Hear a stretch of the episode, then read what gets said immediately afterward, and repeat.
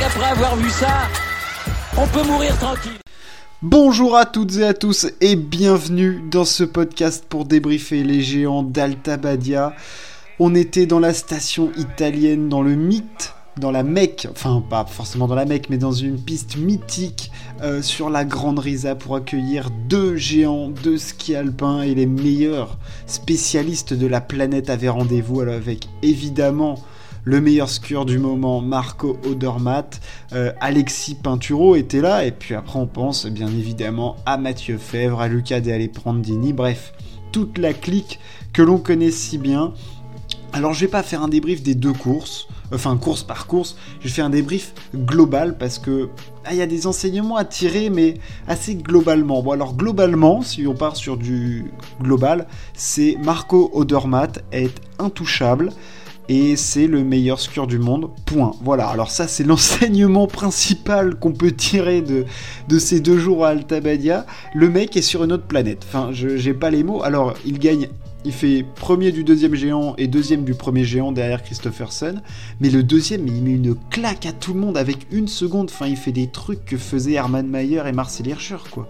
Mais c'est d'un autre temps. Et ce qui est monstrueux avec ce mec, c'est que c'est un mec qui est plutôt puissant, tanké, tu vois. Il, il a pas, c'est pas le mec qui fait du géant parce qu'il fait du slalom à côté, que c'est une discipline technique et qu'il a développé ça. À la base, c'est plutôt un mec puissant, massif, qui est très bon en vitesse, mais il a une qualité de pied et de arriver à être félin. C'est, il est fou, il est fou, mais c'est j'ai même plus les mots pour décrire ce qu'il fait tellement c'est incroyable. C'est-à-dire quand tu le vois skier, tu te dis mais, c'est fluide, c'est facile, il va de courbe en courbe. Euh, en plus là sur les deux géants d'Altabadia, euh, il fallait pas rentrer trop en mettant des dérives, euh, fallait, fallait prolonger son virage, bien continuer sur la courbe et tout, et lui, il n'y avait pas de neige qui s'échappait des skis. C'était parfait. Le mec était parfait. Et en géant, de toute façon, depuis le début de saison, il est parfait parce que euh, après, je crois qu'on a eu 4 géants? Après 4 géants, il en a gagné 3 et il a fait deuxième de l'autre, donc il a 380 points sur 400. Mais c'est quel extraterrestre ça? Il est, fou. Non, il est complètement fou. Euh, donc voilà, ça c'était l'enseignement pour moi principal, c'est Odermatt est au-dessus du lot. Et, euh, au niveau du, classement général, bah, le mec s'envole et c'est le favori principal et je vois même pas qui peut le toucher. Je ne vois même pas qui peut le toucher. En géant, il est intouchable, en super G, il est monstrueux. Bon, voilà. Et puis, quand je dis monstrueux, c'est pas il fait des top 5 régules. Non, non, non, non. Il peut jouer la gagne sur toutes les courses. Une machine de guerre. Après, autre enseignement.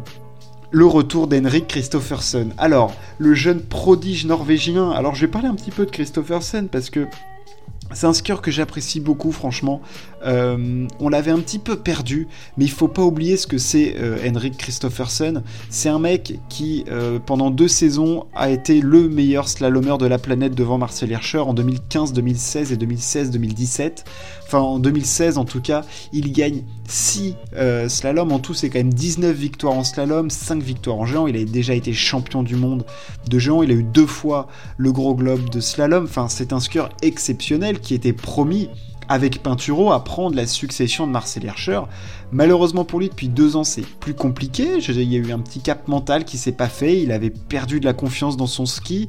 Euh, ça s'est manifesté d'abord en slalom, puis après en géant. Enfin, c'était plus compliqué. Alors, il avait gagné deux slaloms l'année dernière, mais on sentait bien que c'était pas le Henrik qu'on avait avant, conquérant euh, tout le temps là et tout ça, parce qu'il est extrêmement jeune encore. Ça fait longtemps qu'il est là, mais il n'a que 27 ans.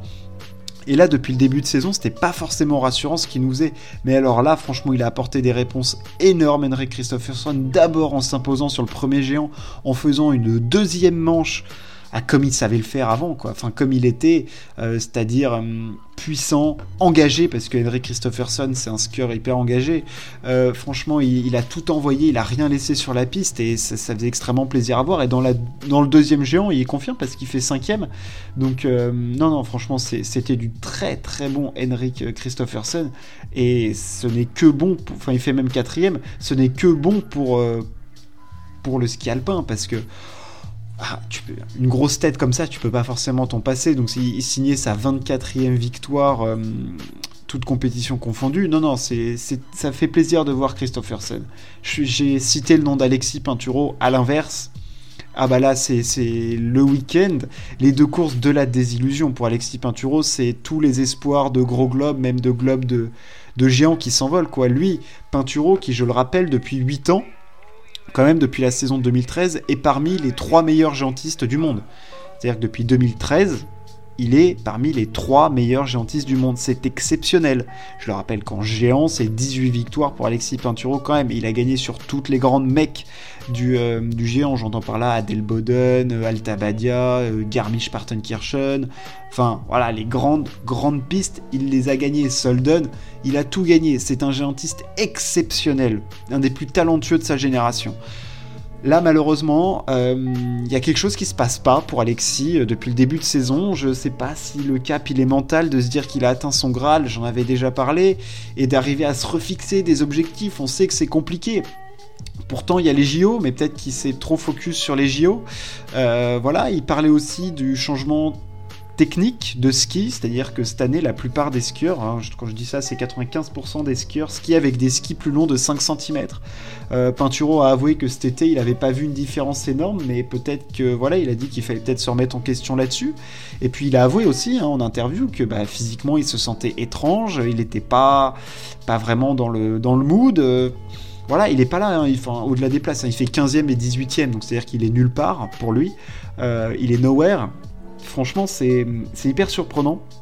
Parce que sur une piste comme ça, je m'attendais peut-être à, le retrouver quand même. Il avait gagné l'année dernière. C'est des pistes de géantistes avec des murs, des transitions, des liaisons. Euh, non, là, je suis, embêté pour Alexis parce que ça y est, c'est sûr, le, gros globe, il, peut pas le jouer, c'est fini. Il l'a même avoué. Hein, il dit ça sert à rien de de forcer, hein, donc ça veut dire que bah, il ira pas faire les super G de, Bormio par exemple. Euh, voilà, il va sauter des, il va sauter des étapes et se concentrer sur la technique. Et, les JO et voir ce qui peut être sauvable dans cette saison, essayer d'aller chercher euh, peut-être une ou deux victoires, euh, de se repositionner au globe de, de géant, mais la saison elle est compromise pour l'instant, en tout au niveau des ambitions qui s'étaient fixées en début de saison. Donc il va falloir se refisser des objectifs. Évidemment, les Jeux Olympiques, ça me paraît une évidence euh, pour, euh, pour Pinturo, mais attention, attention, attention. J'espère pour lui qu'il va réussir à, retrouver voilà ce feu cette fois et, y aller parce que ça, fait mal de voir le ah, peut-être le plus grand skieur français de l'histoire être euh, à ce niveau-là, quoi. Enfin, je veux dire, à pas son niveau du tout, être perdu. Il a perdu ses repères et on sait en ski, euh, quand, il faut t'engager dans la pente, euh, quand il faut lâcher les skis, aller chercher les centièmes, aller chercher l'engagement, et que, et que tu le sens pas, et que tu voilà, t'es pas dans ton physique habituel, t'as pas les bonnes sensations, bah tout de suite l'addition elle est salée. Et on a vu dans quelle panade, pour j'en reviens à Henrik Christophersen, dans quelle panade a été Christophersen pendant deux ans. Le mec était pas là. Alors tu te disais, putain, sur des sections ça a l'air pas mal, mais pour mettre bout à bout chaque section dans une course, que ce soit les transitions, les, le plat, les, murs, la mise en action, parce que même la mise en action chez Alexis, elle était compliquée sur les 4-5 premières portes, il prenait 3 dixièmes direct, bam non, c'est. Euh, c'est. Ouais. J'espère sincèrement qu'Alexis va réussir à corriger le tir parce que c'est un sportif exceptionnel, il a une mentalité euh, de gagnant, euh, c'est un compétiteur hors norme, et voilà, je, veux, j'espère vraiment et le ski français a besoin d'un leader comme, comme Alexis Pinturo au top, au top, top niveau. Voilà, j'espère vraiment qu'il va réussir à, voilà, à, relever la tête parce que il, faut, il faut, il faut qu'il y aille. Il faut retrouver euh, la motivation, peut-être poser, euh, je, je, sais pas, mais pourtant en plus là, il va y avoir des, disciplines techniques. Hein. On a euh, le slalom de Madonna. le, demain mercredi, puis après on aura Zagreb, il y aura Del Boden, il y a Wengen, Ouais, ça va être euh, compliqué à gérer pour, euh, Alexis. Euh, voilà, redéfinir les objectifs et puis repartir de l'avant et voir sur quel bloc il peut, bosser pour retrouver un petit peu cette foi, quoi. Parce que ah, c'est dur, c'est dur de le voir comme ça. Et puis après, je peux aussi parler de, de Mathieu Fèvre hein, qui a, qui a fait des performances en dents meilleur temps de la première manche du premier géant, mais qui après plante. Euh, voilà, nos Français, c'était un peu la soupe à la grimace quand même hein, ce week-end. C'était un petit peu compliqué. Ils n'ont pas réussi à voilà, tout mettre en œuvre. On a vu, voilà, on a vu encore des skieurs briller. Euh, je pense à l'américain River Radamus qui propose un ski exceptionnel d'engagement, de technique. Euh, dans la pente, il a peur de rien, il engage. On a vu un jeune Autrichien, Patrick Feuerstein aussi, à suivre après, il y en a aussi qui sont en perdition. Hein. Je pense à Zan Kraniec, pour lui, c'est très compliqué. Ça faisait plaisir de voir le retour de Marco Schwartz aussi. Lui qui a été embêté par des soucis physiques cet été, lui qui a été. gagné le globe de slalom l'année dernière.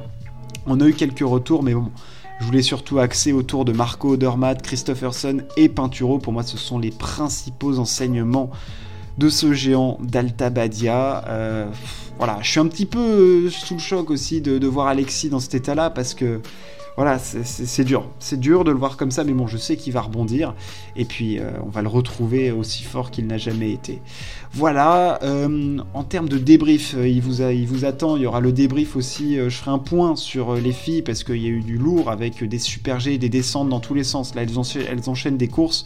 Donc, je vais parler évidemment de Sofia Goggia, de Michaela Schifrin.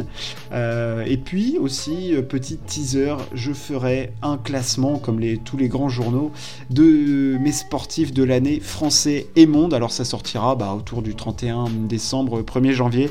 Voilà, il y aura un top 10 de chaque. Évidemment, femmes et hommes confondus. Et, euh, et puis voilà, vous saurez tout ça. Merci de m'avoir écouté. Ciao, à plus.